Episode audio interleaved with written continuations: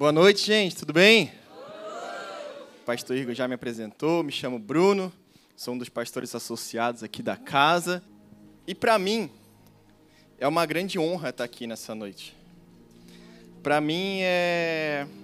Não tenho palavras de verdade para dizer o quanto eu sou grato, pastores. Muito obrigado pela oportunidade de estar aqui entregando aquilo que o Senhor me entregou.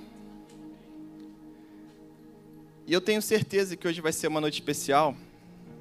Eu vou começar com isso.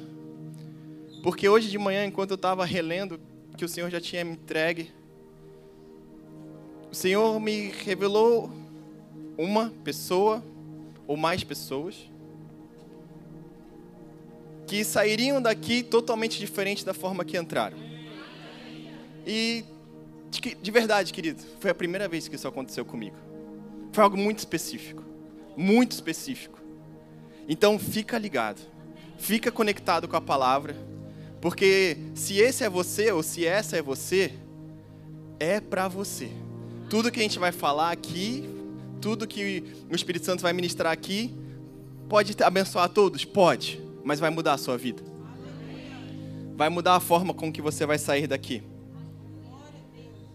E hoje a gente vai dar continuidade à nossa série, o Toque Multiplicador. Amém? Está sendo bom até aqui? No primeiro domingo, o pastor Igor pregou, foi uma mensagem poderosa, pelo que me falaram que eu não pude estar. Mas o primeiro domingo do ano já determina qual vai ser o toque do ano, né? Então a galera já saiu daqui como? Já sabendo como é que aconteceriam as coisas durante o ano de 2023. E foi uma mensagem que realmente mudou a vida de muitas pessoas. Eu não gosto de ouvir ele. Não, mentira.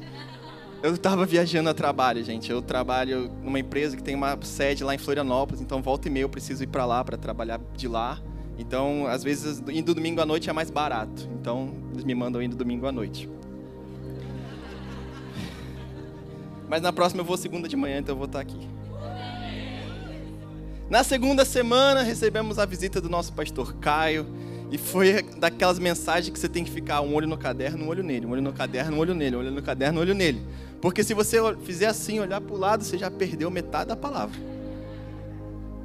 E muita gente já sabe que depois do domingo vem, ah, o culto continua depois. Foi uma mensagem que realmente mudou a perspectiva de muitas pessoas sobre o toque multiplicador. E se você não teve a oportunidade de estar aqui em nenhum desses dois domingos, e no terceiro também, que foi a noite da visão, que também foi poderoso. Hum, se você não estava aqui domingo passado,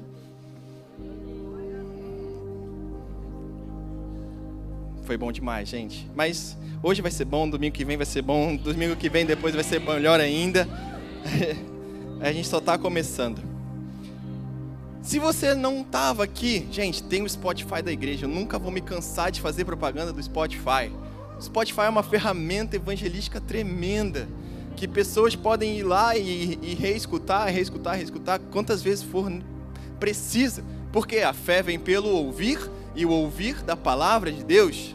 Então, quando você estiver lá precisando escutar alguma coisa, podcast lá da Igreja United, vai ter a gente lá. Se você não sabe como acessar, procura o Moisés, aquele rapaz bonito que estava aqui. Ó, tem, tem um QR Code, gente, para você mirar o celular para a tela e já já vai cair direto lá na página.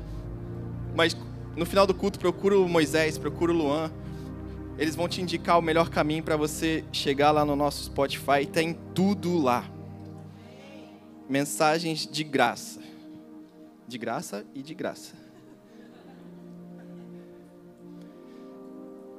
Agora entrando na palavra, eu queria confessar para vocês que eu me senti bem surpreso quando veio o convite do pastor Igor, porque, gente, domingo é domingo, né? Então a gente sabe que os pastores de campos gostam do domingo, eles amam o domingo, e a gente ama receber também deles no domingo, mas aí a gente está voltando do evangelismo no último domingo. Quem foi no evangelismo? Foi bom demais. E aí eu estava chegando aqui na igreja, ele virou, botou a mão no meu ombro e falou: tu vai estar aqui semana que vem? Vai viajar alguma coisa? Eu falei, não. Então você vai pregar. Falei, ele está cansado, né? Ele deve estar. Tá... deve estar. Tá... deve estar. Tá, deve estar. Tá, tá na glória ainda. Tá, é, eu acho que ele, sei lá, olhou para mim, viu outra pessoa. Mas, mas eu falei, amém, pastor, pode deixar. E ele virou para o lado, eu já virei para o meu lado e falei, Senhor, vamos lá. Sozinho eu não vou pregar, não. Me dá alguma coisa aí. Segunda de manhã, veio uma palavra na minha mente. E essa palavra foi uma palavra que eu escutei há muito tempo atrás. Se eu não me engano, foi a palavra da minha conversão.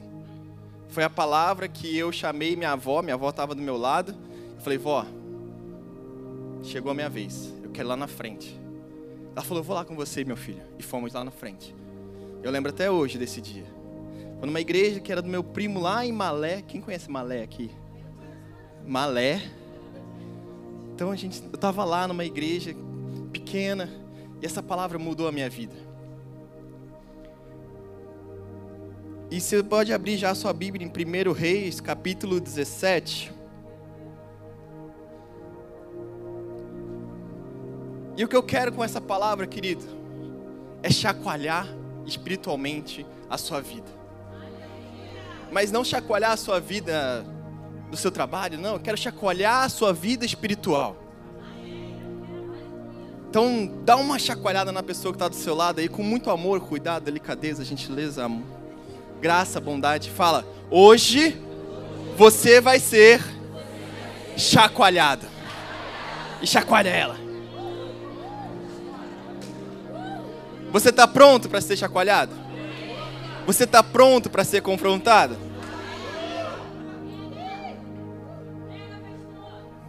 Você está pronto. E eu não sei como você chegou aqui na igreja nessa noite, se o seu carro está com a suspensão em dia e você veio flutuando no asfalto, tranquilamente, aquele. Você veio ouvindo um louvor nas nuvens. Mas o que eu quero nessa noite é totalmente o oposto. Vamos todos nós duzentas e poucas pessoas que eu acredito que tem aqui, entrar num 561 Caxias Freguesia, depois das 10 horas da noite, a última viagem do piloto, e a gente vai junto nessa. Vai balançar, vai chacoalhar. Na curva vai parecer que vai virar, mas não vira. Então, ó, aperta o cinto que vai balançar. E eu quero, junto com o Espírito Santo, em primeiro lugar, pegar você que aparentemente está sentado, mas que espiritualmente você está deitado. Você por fora, sentadinho, bonitinho, mas por dentro você já deitou e está dormindo, roncando. O meu objetivo é acordar você nessa noite. Meu objetivo é tirar você disso. É tirar você desse bercinho e botar você para trabalhar. É relembrar a mim e a você o que significa o toque multiplicador. Qual é a responsabilidade que temos a partir do momento que recebemos o toque multiplicador? Eu vou te chacoalhar. Porque eu fui chacoalhado. E é isso que o toque multiplicador faz: de um para vários. De um para vários. Eu, abrindo a minha vida um pouquinho para você, sou resultado do toque multiplicador. Graças a Deus, na minha família, eu tenho os históricos de homens e mulheres de Deus que são minha base. Aqueles que realmente me firmaram, me forjaram para eu estar onde eu estou. E glória a Deus por isso. Mas, dentre todas essas pessoas que eu poderia citar aqui, eu quero citar para você o meu avô. Meu avô, o nome dele é Abel. Ele já está com 89, 88 anos. Mas está saudável a beça, graças a Deus. E ele foi alcançado muito jovem. E logo, logo ele já, já me conta histórias de como ele foi alcançado e já começou a trabalhar. Gente, trabalhar aqui é servir, tá? É trabalhar para Jesus. Até tem uma frase que o pastor Lúcio Barreto usa: se você não trabalha para Jesus, você dá trabalho para Jesus. Então, meu avô, ele faz parte da primeira igreja batista de Madureira, quem conhece lá na Praça do Patriarca. É uma igreja enorme. É uma igreja que tem um templo para mais de mil pessoas, tem um prédio anexo de oito andares. No sétimo andar tem uma quadra, no segundo andar tem outro templo. É gigantesca. E meu avô tem fotos na casa dele, dele virando massa para construir essa igreja. Olha que exemplo o toque multiplicador agindo lá na vida do meu avô, construindo a igreja, que hoje abre as portas e recebe milhares de pessoas. Como eu não vou olhar para a vida daquele homem de Deus e aprender com ele, a querer ser cada vez mais parecido com ele, a aprender com os erros deles e acertar onde ele errou, a crescer mais que ele, porque eu sei que esse também é a vontade dele, que eu cresça mais que ele e ele saía do trabalho e ia para a obra. Depois ia para casa, descansava. No outro dia, trabalho, obra, casa, trabalho, obra, casa. E foi assim por vários anos e anos e anos, até essa igreja ficar pronta. E já passaram quatro pastores presidentes diferentes e ele continua firme lá. Esse pastor chegou recentemente, depois da pandemia, e ele consulta ainda meu avô, seu Abel. Tá, tá, tá, meu avô participou do processo seletivo para escolher um pastor para a igreja dele. Ou seja, a voz do meu avô é importante ali dentro. Mas por que será? O que, que isso tem a ver com toque multiplicador? Como eu falei, de um vai para um, para muitos. Eu aprendi com ele. Meu avô, por mais de 50 anos, foi presidente dos diáconos da igreja. Sabe o que ele fazia no sábado à noite, antes do domingo de ceia? Ele ia lá, pegava a calça preta da ceia, passava, pegava a blusa branca da ceia, passava, a blusa branca que vai por baixo da camisa branca, passava, o sapato lustrava. Pô, para que isso? Tá limpo já? Não. Amanhã é ceia. E eu olhava para aquilo e falava: Uau! Uau! Isso era o toque multiplicador através da vida do meu avô me atingindo, me ensinando através de exemplo. E hoje, pela graça e pela misericórdia de Deus, eu repasso isso que eu aprendi com ele. Quando eu vejo falta de zelo, filho, eu viro bicho. Quem foi, foi meu liderado aqui sabe. Sabe. Quando eu vejo falta de zelo, eu viro bicho. Eu vou na jugular. Porque o que eu aprendi foi ver um homem de 70 anos passando a roupa no sábado à noite. Porque no outro domingo era dia de ceia. Então, aqui não. Isso foi o toque multiplicador através do meu avô pela minha vida. Trabalhou 50 anos e mais. Tem gente que hoje entrou ontem no treinamento de voluntários, vai dar uma semana e vai estar, ai, ai. Tão difícil isso. Tem que olhar o grupo do WhatsApp. Tem. Tem que responder a mensagem? Tem. Nem isso, cara. Nem isso. Responda no grupo do WhatsApp o seu líder. Responda no grupo do YouGroup o seu líder. 2023 é assim que a gente se comunica. Não desista, querido. Não desista. Eu falei que eu ia te chacoalhar nessa noite. Vamos lá, você já está lá em 1 Reis 17? Vamos lá. 1 Reis 17, 1.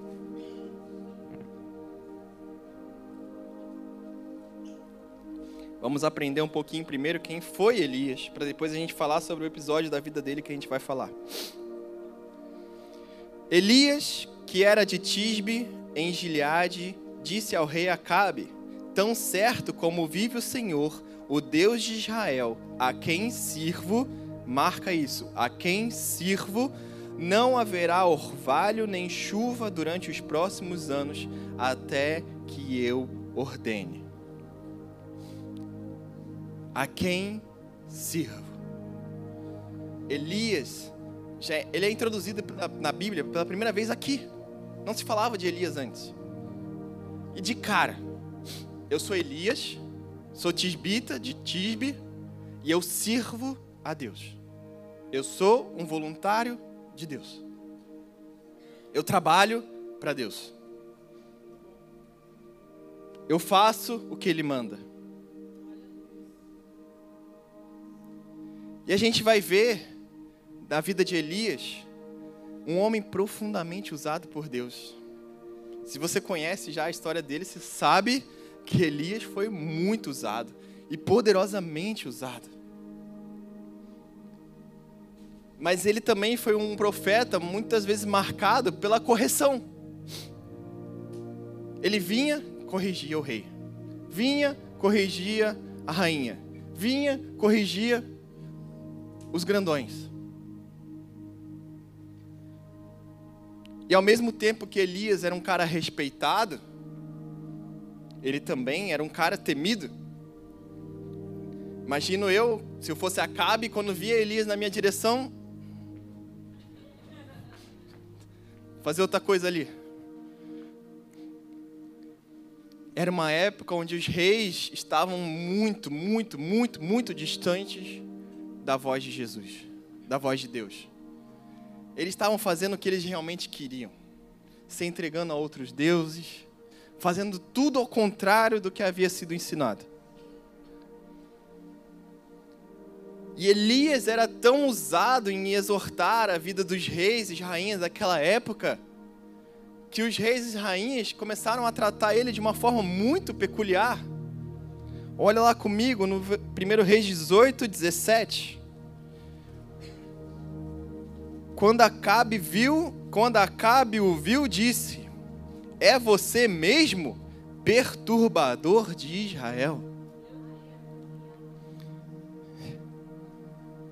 Interessante, né? Não é o profeta, o homem de Deus, o escolhido por Deus. Não, não, não. Acabe tratava ele como perturbador de Israel. Olha o tamanho da distância entre o que Acabe estava vendo e o que era realidade. Mas será que Elias era de fato um perturbador? Ou será que o profeta apenas fazia o que a maioria não fazia?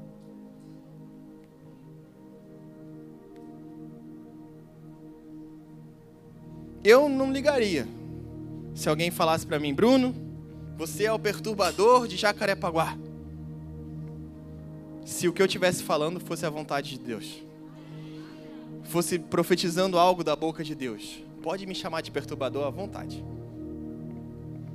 Se você sair daqui hoje falando, nossa, o pastor perturbou a minha vida, vai ser um elogio.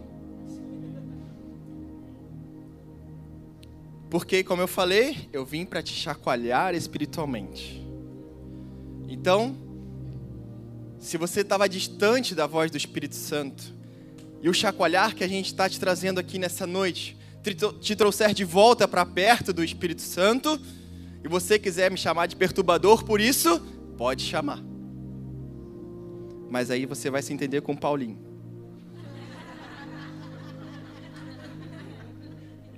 Elias era uma voz que nem sempre era agradável. Presta muita atenção nisso. Era uma voz que não era agradável, mas era uma voz que era necessária. Não era agradável, mas era necessária. Mais ou menos o que a gente tem feito aqui todo domingo e toda quinta. A gente não está trazendo aqui para você o que é agradável aos seus ouvidos. A gente não fez uma pesquisa com vocês hoje falando o que, que você quer que o pastor Bruno pregue. Eu não recebi a resposta, pelo menos. Então eu vou pregar o que ele está mandando. Eu vou pregar o que é necessário, não o que é agradável. Toda quinta-feira, qual é o nome da série? Sou teu fã. O pastor Igor falou: não é para você sair daqui dando risadinha, não. E eu, muita gente não saiu daqui dando risadinha, porque foi confrontado com uma palavra que era necessária e por muitas vezes não era agradável de ouvir, porque aqui a gente ouviu sobre largar a pornografia, não transar antes do casamento, não profanar seu leito matrimonial, não ser um religioso, sobre como não se deve domesticar a sua dor, sobre como se deve tratar o seu dinheiro, sobre como se deve tratar a comida, sobre como se deve tratar a sua alma. E na última quinta-feira a gente quebrou tudo falando de militância. Para muita gente não foi agradável, mas para todo mundo foi necessário. Então, o primeiro ensinamento dessa noite é esse: entre o necessário e o agradável, fique com o necessário. Fala para o seu irmão aí do lado, fica com o necessário.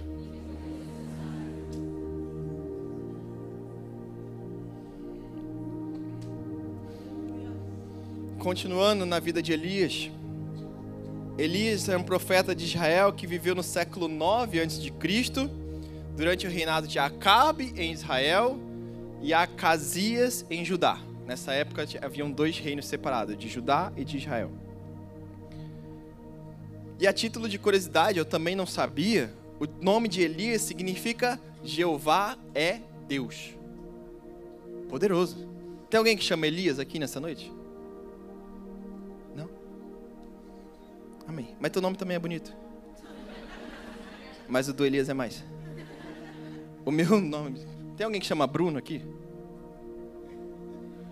Bruno significa negro.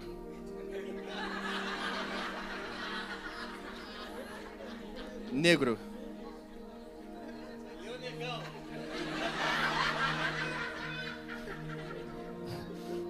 Meu pai minha mãe. Vamos voltar aqui, gente. Jeová é Deus. Quando você escuta Elias, e você já sabe que Elias significa Jeová é Deus, já te passa uma autoridade. Você já sabe que aquele cara vai falar, você tem que dar valor, aquele cara fala. E ele vai lá na primeira aparição, o que, ele fala para o rei Acabe? Não vai chover até que eu ordene. Seca. Acabou a água da chuva. Para um povo daquela época que era quase 100% agrícola, a chuva era fundamental. Então Elias chega e fala: Ó, acabou a chuva, tá tudo errado, acabou a chuva. E depois de falar com Acabe, Elias vai para um lugar onde os corvos iriam alimentá-lo. Você pode ler essa história em casa. Mas vai prestando muita atenção. Por quê? Porque o que eu quero que fixe na sua mente é que vai ter momentos que Elias é usado por Deus e que logo em seguida ele fica triste. Ele cai em depressão. É aquele E você vai ver que isso é mais normal do que parece.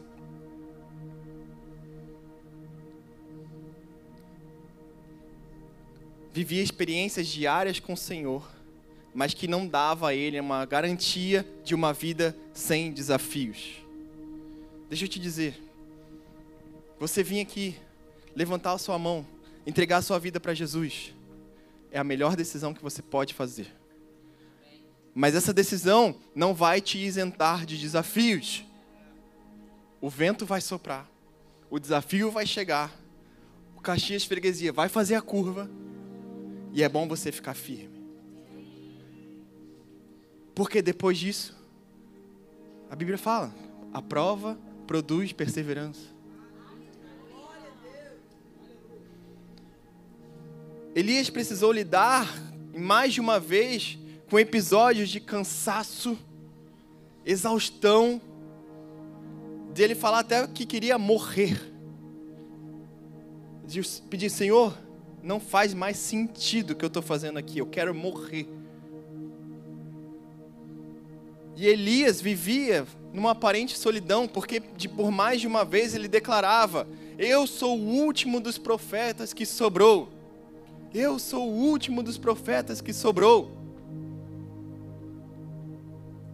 E às vezes você está deitado na sua vida espiritual, achando que você está sozinho, achando que você é o último dos profetas que sobrou. Mas nessa noite a gente vai ver que não é bem assim. Então eu falei, fica ligado. Quando a seca piorou muito, chegou no estágio que estava insustentável, a rainha Jezabel, mulher de Acabe, decidiu que mataria todos os profetas do Senhor. Vou matar todo mundo. Uma mulher de Deus, né? Só que não. Vou matar todos os profetas. E um dos homens vai lá, pega, esconde uma parte dos profetas em uma caverna, guarda eles bem seguros. Esse homem depois vai falar com Elias. Mas Elias já estava num lugar ali ainda sendo alimentado pelos corvos, já separado à parte. E aí, mais uma vez, quando ele descobre, ele acha que ele realmente agora é o único que sobrou. Dá a ele uma sensação de abandono, de tristeza, de aparente solidão nisso tudo. E antes de. O Senhor falou: Elias, vai avisar Acabe que a seca está acabando, eu vou mandar a chuva. Antes disso, Elias chama o povo de Israel: vem cá, todo mundo, vem, se junta aqui na beira do monte, que hoje vocês vão ver o poder de Deus se manifestar. Ele juntou todo mundo no monte falou para Acabe: chama os profetas de Baal lá. Baal era o Deus que eles adoravam naquela época. Deus com D minúsculo. Chamou os 450 de Baal contra um do Senhor. Gente, aqui somos 200 e pouco. Imagina vocês todos, mais vocês todos, contra mim. Pinta essa cena na sua mente. 450 contra um. É ou não é um exemplo de o Senhor sobre a vida do profeta? Você conhece essa passagem, você com certeza já ouviu a música. E você sabe que naquele momento os profetas de Baal ficaram lá o dia inteiro, o dia inteiro, o dia inteiro, adorando, adorando, adorando, adorando, né? E não aconteceu nada. Elias, com uma oração, fogo veio do céu, consumiu o sacrifício, consumiu o holocausto. Poderoso. Está lá em 1 Reis 18 e 16, você pode ler depois. Então você vê que, cara, Elias aqui foi tremendamente usado. Elias foi ousado. Elias foi corajoso. Elias foi sensível à direção de Deus. Elias foi, obedeceu. No final de tudo isso, ele matou os 450, ainda deu um sermão na galera de Israel, falando: Ei, volta, volta a adorar o Deus, ao único Deus. Já cansou, já passou de todos os limites. Vocês viram o que aconteceu aqui hoje? A vergonha pública que Baal sofreu? Vocês só vão continuar adorando esse Deus se vocês forem cegos. Então, no mesmo episódio da vida de Elias, você vê que ele confronta os falsos profetas, confronta o rei e a rainha, e confronta o povo inteiro. O povo inteiro. Imagina eu subir lá no Cristo Redentor e lá de cima gritar para o Rio de Janeiro inteiro: Ei! Vocês estão malucos? É isso que vocês querem viver? E aí você imagina que aconteceu o que com Elias? Ganhou muitos seguidores, ganhou muito ouro, muito dinheiro, muita prata, ganhou um lugar especial no palácio lá de Acabe. Não, agora o profeta, eu sei que o profeta fala a verdade, eu sei que o profeta é profeta do Senhor, eu sei que só há um Deus de Israel. Foi isso? Muito pelo contrário. A mulher de Acabe, de Isabel, ficou sabendo do que aconteceu e mandou uma carta para Elias. Elias, se eu não fizer com você a mesma coisa que você fez com os meus profetas, que o castigo venha sobre a minha vida. Baita recompensa em ser sido usado por Deus, né? Como eu falei, usado por Deus. Tremendamente. 450 contra um. E logo em seguida vem a carta e Elias sente o quê? Medo. O que, que ele faz? Corre para o deserto. Tremendamente usado por Deus. 450 contra um. Uma carta. Medo. Corre para o deserto.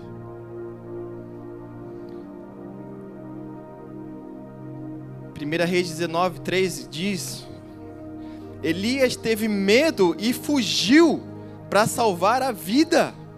Foi para Berseba, uma cidade de Judá, e ali deixou seu servo. Depois foi sozinho para o deserto, caminhando o dia todo. Sentou-se debaixo de um pé de gesta e orou, pedindo para morrer. Já basta, Senhor, disse ele, tira a minha vida, pois não sou melhor do que os meus antepassados que já morreram.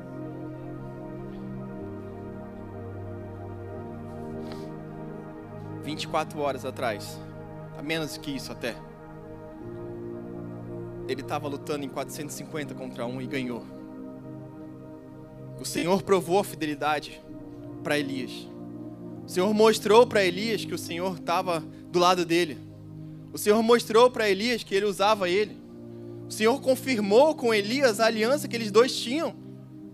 Ele viu o fogo descer mas ele teve medo. E eu tenho certeza que isso já aconteceu pelo menos uma vez na sua vida. Porque já aconteceu na minha vida. A gente sai daqui na quinta-feira, no domingo, estão cheios da presença de Deus, tão abastecidos.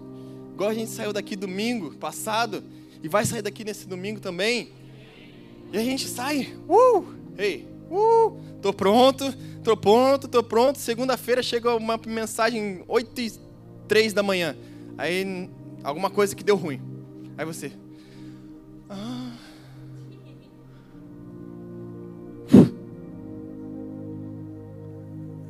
Doze horas atrás você estava pulando, suando, glorificando ao Senhor, orando em línguas. Doze horas depois você está em depressão porque recebeu uma notícia ruim. E no deserto Elias andou por 40 dias e 40 noites, até chegar no monte do Senhor. E aí você fala: Não, dessa vez o Senhor já se cansou de Elias, chega, vou largar esse profeta para lá, vou pegar outro, vou usar outro, porque esse aqui está me dando muito trabalho, não quero mais saber de Elias. Não, também. Foi a partir desse momento que a bondade do Senhor mais se mostrou presente na vida do profeta. Aprenda, querido, que o toque multiplicador, ele é um toque do Deus da graça, ele é um toque do Deus da bondade e ele é um toque do Deus da misericórdia. Esses três fazem parte do toque multiplicador. Você pode ter sido muito usado por Deus na sua juventude. Escuta bem isso. Você pode ter sido muito usado por Deus na sua adulta, na sua fase adulta. Você pode ter sido muito usado por Deus no ano passado, no ano retrasado, no mês passado, na semana passada, ontem. Mas aí algo acontece, uma ofensa, uma briga, uma rixa, uma separação, alguma coisa que te tirou do caminho que você estava seguindo. te tirou daquela presença maravilhosa, te tirou do ambiente de ser usada por Deus. E o que, que você faz imediatamente? Você vai para o deserto e procura uma caverna. Mas eu falei que eu ia te chacoalhar. Eu falei que eu ia te acordar. Eu falei que se você tivesse deitado espiritualmente, você ia levantar nessa noite. Sabe o que o Senhor falou para Elias quando Elias chegou na caverna e eu, depois de ter orado pedindo: "Me mata, Senhor, eu não aguento mais". 1 Reis, 1 Reis 19, 11. Saia e ponha-se diante de mim no monte, disse o Senhor. Você que está na caverna, saia! Saia! E se ponha diante de mim, diz o Senhor. Sai da caverna. Sai da caverna. O Senhor está falando. Sai da caverna. Você foi para a caverna? Ok, entendo. Não estou diminuindo seu sofrimento. Não estou falando que não aconteceu o que aconteceu, porque provavelmente aconteceu. Aconteceu na vida de Elias, ele recebeu uma mensagem, uma ameaça de morte. Aconteceu. Não estou julgando a vida de Elias. E o Senhor tampouco julgou Elias. Mas o Senhor não deixou o profeta na caverna. Você pode ir para a caverna? Pode, mas você não vai ficar na caverna. Você não vai ficar na caverna. Caverna não é lugar para ficar. Não é lugar para permanecer.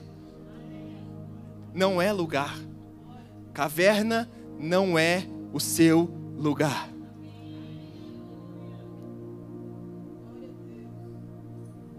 Quem é servo e serva do Senhor, como Elias era, porque ele se lembra lá, como ele se identificou? O Deus a quem eu sirvo quem é servo e serva do Senhor não fica na caverna. O Senhor vem logo em busca e fala: Ó, oh, sai da caverna que eu estou falando. Sai disso aí que eu vou falar. Agora eu vou falar.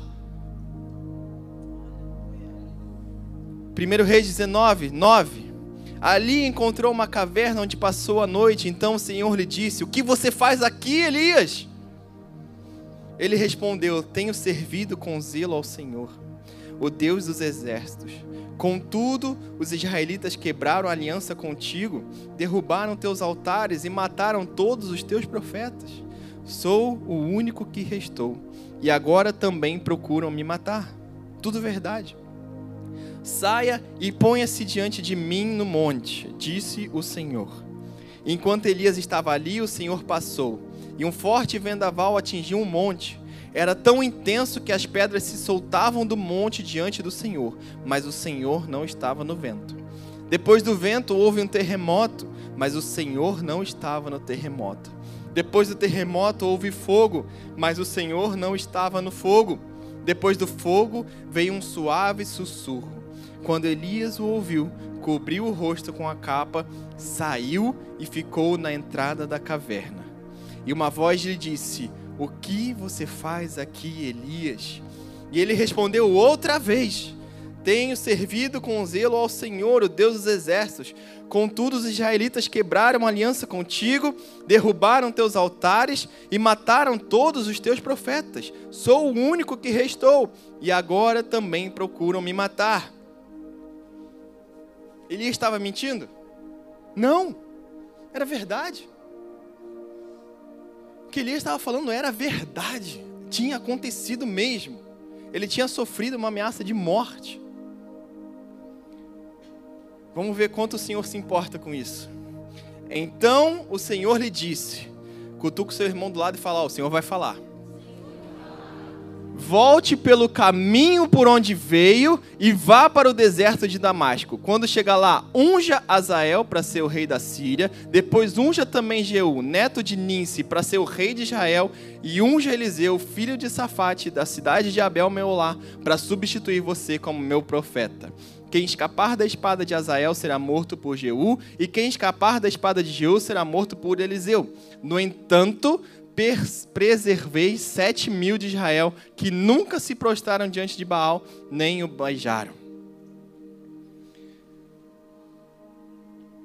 Sabe o que o Senhor falou para Elias? Elias, eu sei tudo o que aconteceu, mas agora vá e vá trabalhar. Vai trabalhar. Vai trabalhar. Marca aí, volta pelo caminho que você veio. Unja. Unja um, unja dois e unja três. Qual é o trabalho do profeta? Ungir. O que, que o Senhor estava falando para Elias? Elias, sai da caverna e vai trabalhar. Vai fazer o que eu te chamei para fazer. Vai ungir profetas, vai ungir novos reis, porque é isso que eu te chamei para fazer. Não é te chamei para você ficar trancado numa caverna. Não te chamei para você ficar deitado na sua vida espiritual, só vendo dias passarem. Não chamou Elias para isso. Eu sei que você está abalado, mas isso não pode te parar. Então, de um profeta restaurado, dois novos reis e um novo profeta. Toque multiplicador. O toque multiplicador da graça, da bondade e da misericórdia sobre a vida de Elias fez ele levantar mais dois novos reis e um novo profeta.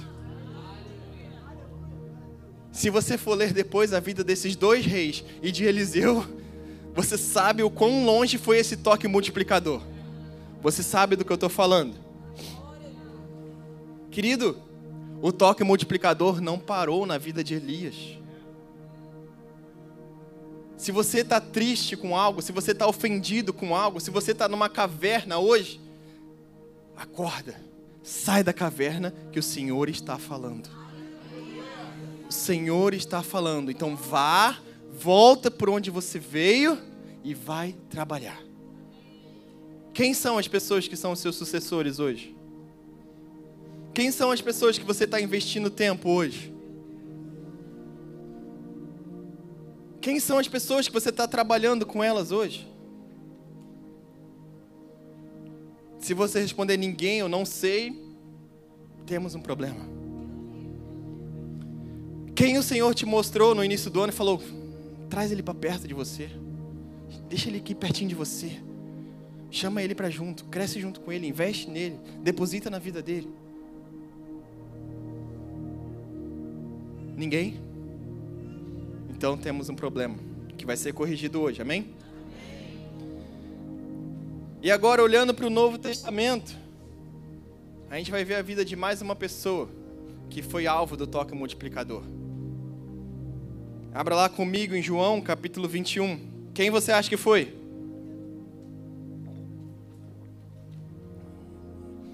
Tu leu meu esboço, amor? Acertou. Também acho que só você chutou.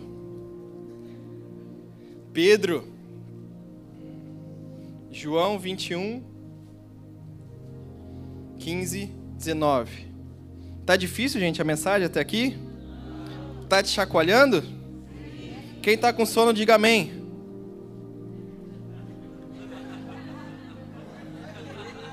Eu ouvi, hein? Veio daqui. Desperta, tu que dormes. João 21, 15. Quando eles acabaram de comer, Jesus perguntou a Simão Pedro: Simão, filho de João, você me ama mais do que a estes? Outros me amam? Sim, o Senhor sabe que eu amo o Senhor, respondeu ele. Então Jesus disse: Toma conta das minhas ovelhas. E perguntou pela segunda vez: Simão, filho de João, você me ama? Pedro respondeu: Sim, o Senhor sabe que eu amo o Senhor. E Jesus lhe disse outra vez: Toma conta das minhas ovelhas. E Jesus perguntou pela terceira vez: Simão, filho de João, você me ama? Então Pedro ficou triste por Jesus ter perguntado três vezes: Você me ama? E respondeu: O Senhor sabe de tudo e sabe que eu amo o Senhor. E Jesus ordenou: Toma conta das minhas ovelhas. Quando você era moço, você se aprontava e ia para onde queria, mas eu afirmo a você que isso é verdade. Quando for velho, você estenderá suas mãos, alguém vai amarrá-las e levar você para onde você não quer ir. Ao dizer isso, Jesus estava dando a entender de que modo Pedro ia morrer, e assim fazer com que Deus fosse louvado. Então Jesus disse a Pedro: Vem comigo. Que está acontecendo nessa parte da história? Jesus encontra com Pedro depois da ressurreição. E Pedro estava fazendo o quê? Pescando. Se você conhece a história, você sabe que Pedro, antes de conhecer Jesus, fazia o quê? Já pegou? Quando veio a dificuldade, vou voltar para o que eu sei fazer. Vou voltar para o que é fácil. Vou voltar para a minha zona de conforto. Vou continuar fazendo aquilo que é molezinha para mim. Vou voltar a deitar. Vou deitar aqui espiritualmente falando. Porque pescar, cara, eu pesco desde moleque. Pescar é comigo. Vou voltar a pescar. Jesus morreu. Eu neguei ele. Vou voltar a pescar. Como eu falei, Pedro, tremendamente usado por Deus, junto com Jesus. Jesus morre, tristeza, engano, negação, volta para a zona de conforto, entra na caverna, volta a pescar. Mas será que foi isso que Jesus tinha para Pedro? Foi isso que Jesus falou para Pedro? Pedro, ó, depois que eu morrer, acabou tudo, tá? Pode voltar a pescar que não tem mais nada para fazer. Foi isso? Não foi. Muito pelo contrário. Muito pelo contrário.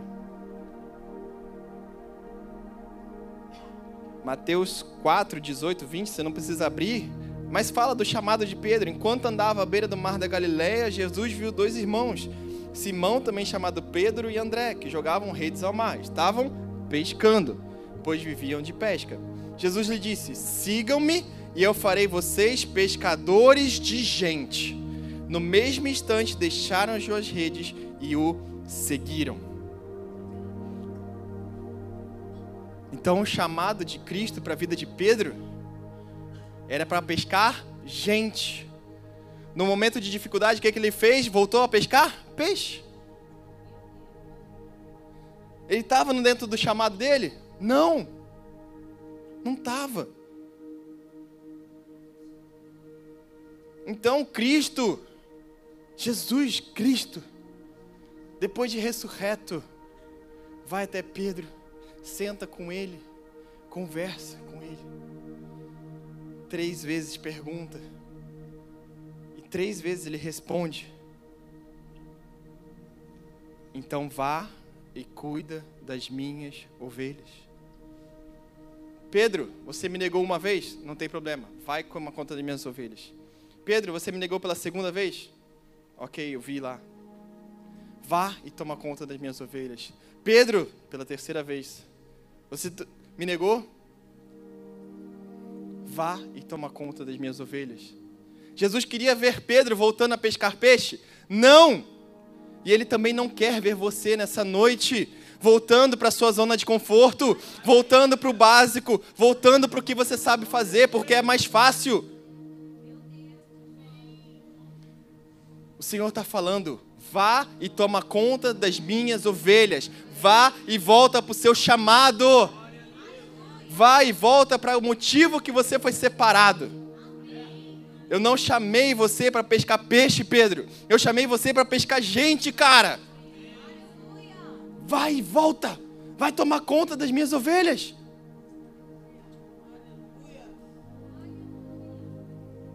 Esse foi o toque multiplicador do Senhor Jesus sobre a vida de Pedro. Vai lá, Pedro. Toma conta das minhas ovelhas. O mestre chamando Pedro de volta ao ofício o mestre dando aquela recalculada na rota boa de Pedro. Vamos lá, Pedro. Tu saiu daqui da rota, peraí, vamos para cá, vem para cá, vem para cá, para cá. Aqui, agora vai.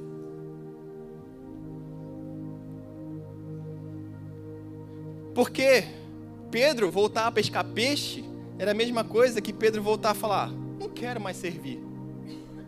Eu já servi tanto na minha antiga igreja. Eu estou magoado com o meu antigo pastor, vai que aqui é a mesma coisa. Eu me feri tanto lá, não quero me ferir de novo. Sabe o que o Senhor fala para você nessa noite? Sai da caverna, vai e apacente as minhas ovelhas. Sai de onde você está, levanta desse sono eterno e vai trabalhar.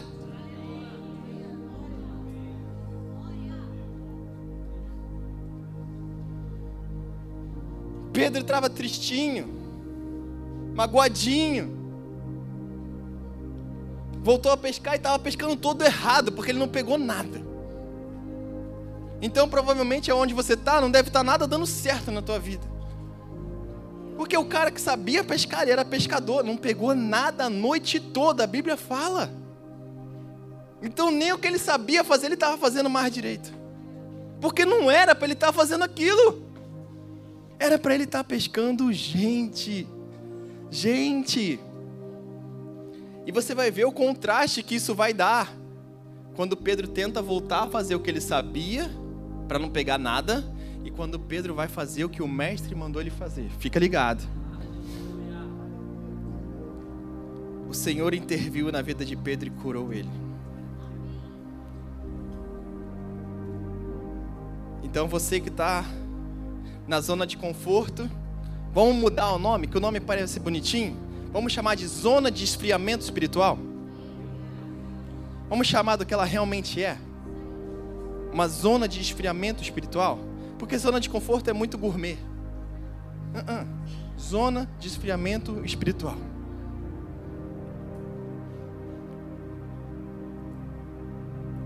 Se você não se importa mais com o trabalho do mestre, você se esqueceu do chamado do Mestre.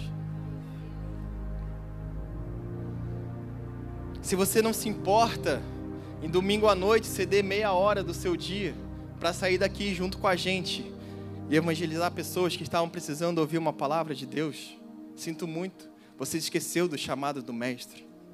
Não sinto muito, não. Não sinto nada. Estou aqui para te chacoalhar mesmo. Nós éramos quase 300 na semana passada. Se os 300 fossem para a rua, seria igual o Esparta. Filho. Ia passar por cima igual um exército. Mas aí foi 50. Outros foram para onde? McDonald's?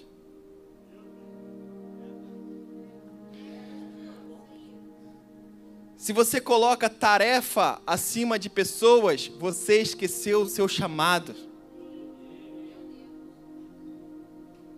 E hoje o Espírito Santo está falando: sai da caverna, vá e cuida das minhas ovelhas, mostrando que de fato é importante.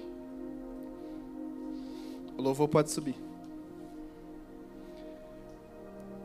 Continuando lá, João 21, você está lá em João 21, segue a leitura comigo. Depois de João 21 vem Atos 1. O que, que acontece em Atos 1? Certa ocasião, enquanto comia com eles, no versículo 4, deu-lhes a seguinte ordem: Não saiam de Jerusalém até o Pai enviar a promessa, conforme eu lhes disse antes. João batizou com água, mas dentro de poucos dias vocês serão batizados com o Espírito Santo. Te falei, querida, o toque multiplicador dá a direção. E nesse caso, o toque de multiplicador sobre a vida de Pedro direcionou ele para o avivamento para Pentecoste. Atos 2, 14, 40. Então Pedro deu um passo à frente, com os onze apóstolos, dirigiu-se em alta voz à multidão: Ouçam com todos com atenção, todos vocês, povo da Judéia e habitantes de Jerusalém, escutem o que eu lhes digo. Pedro continuou a pregar, advertindo com insistência a seus ouvintes: salvem-se desta geração corrompida. Os que acreditaram na palavra de Pedro foram batizados, e naquele dia houve um acréscimo de cerca de 3 mil pessoas. Viu a diferença? Voltando porque Pedro achava que era a zona de esfriamento, que ele sabia fazer? Nada. Voltando para o chamado do mestre, 3 mil pessoas. É só cumprir o que o mestre chama você para fazer. Se ele te chamou, ele vai te sustentar. Ele vai te guiar, Ele vai te dar a palavra, Ele vai te capacitar. Não fica com medo, sai da caverna. Três mil pessoas. Pedro entendeu o vá cuidar das minhas ovelhas e ele foi.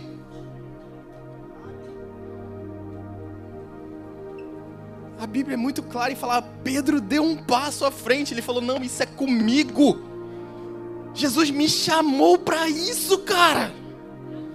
E eu vou fazer isso, e eu vou dar um passo à frente, e eu vou falar, eu vou pregar.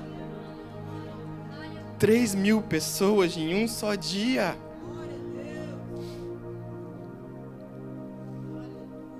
Elias recebeu o toque multiplicador.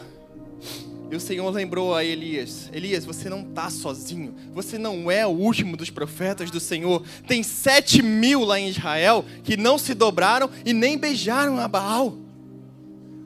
Você não está sozinho. O toque multiplicador do Senhor é que mais vidas sejam alcançadas. Então, querido, essa série para esse começo de ano, nosso, a nossa direção do ano é salvação. Então não tem como começar o ano diferente falando sobre o toque multiplicador, porque o toque multiplicador está vindo sobre a minha e sobre a sua vida nessa noite, para gerar salvações para o reino de Deus.